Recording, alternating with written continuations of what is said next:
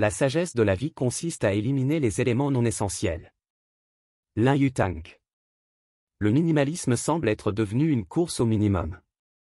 Souvent, on peut lire sur Internet des minimalistes énumérer les objets qu'ils possèdent, j'ai un sac de vêtements et un sac à dos avec un ordinateur, un iPad et un téléphone. Je n'ai aucun autre bien. Aujourd'hui, je suis dénué d'adresse et en ce moment précis. Mais, cette stratégie extrême n'est pas pratique pour la plupart des gens, et même s'il est vrai que le désencombrement peut rendre plus heureux et en meilleure santé, je crois néanmoins que les avantages réels du minimalisme se situent ailleurs. Ne plus rien posséder, c'est bien, mais je pense plutôt que le but du minimalisme est de faire de la place pour ce que tu veux vraiment dans la vie. En 2015, j'ai décidé d'adopter une approche minimaliste dans ma propre vie, en choisissant de m'engager dans une seule chose simultanément, un livre sur un domaine précis, un podcast sur mon téléphone, une technique de méditation, etc.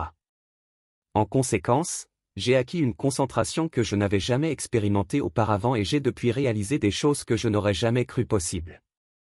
En d'autres termes, pratiquer le minimalisme ne signifie pas tout vendre et de vivre avec un sac à dos, car il existe de nombreuses façons d'adopter un état d'esprit minimaliste et qui convient à sa propre situation.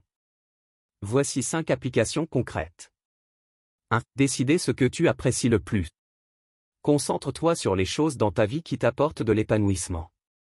Mais, avant de le faire, tu dois décider quelles sont ces choses. Les trois choses que j'apprécie le plus dans ma vie sont la technologie, ma famille et ma carrière dans le marketing.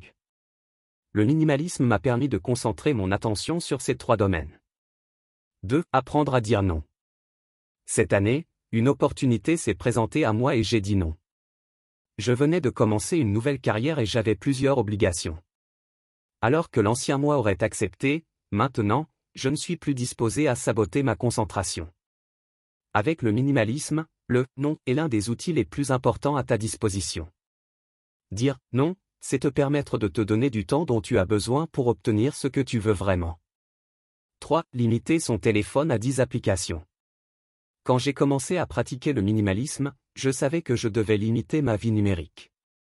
J'ai donc commencé par supprimer toutes les applications de mon téléphone, puis j'ai ajouté lentement celles dont je ne pouvais pas me passer. Le résultat? Juste 10 applications sur mon écran d'accueil, ce qui m'a permis de supprimer beaucoup de distractions et de passer plus de temps avec mes pensées. 4. Se concentrer sur moins d'amis. Une fois, j'ai rassemblé des amis et des connaissances pour un repas. Je croyais que la construction d'un réseau était une question de quantité plutôt que de qualité, et je n'ai pas déployé beaucoup d'efforts pour entretenir des relations qui me rendaient heureux.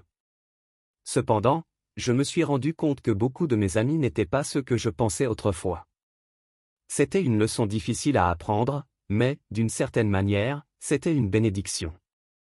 J'ai pu appliquer l'approche minimaliste à mes relations et écarter ceux qui n'étaient pas intéressants. Cela m'a permis de passer plus de temps avec le petit groupe de personnes que j'aime, ceux qui se soucient de moi en qualité de personne et pas seulement sur les réseaux sociaux. 5. Réduire ses possessions. Bien que le minimalisme ne se limite pas aux possessions physiques, se débarrasser de ces objets pour améliorer sa vie est considérable. J'ai déménagé l'année dernière et dans mon nouvel appartement, je n'avais tout simplement pas de place pour toutes ces choses que j'avais accumulées. J'ai été obligé de prendre des décisions conscientes sur tout ce que je possédais, j'ai coupé ma garde-robe en deux, donné ma collection de chemises et revendu du matériel informatique que je stockais par culpabilité. Peut-être que la plus grande leçon de cet exercice est qu'en possédant moins, et en ayant envie de moins posséder, j'ai eu besoin de moins d'argent pour vivre aussi.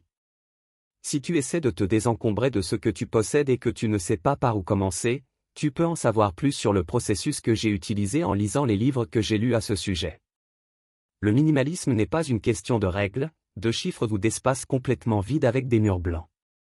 C'est un mode de vie, une opportunité de consacrer plus de temps à ce que tu apprécies et moins de temps dans des domaines de ta vie qui ne t'apportent ni joie ni épanouissement. Essaie et tu verras si cela fonctionne pour toi.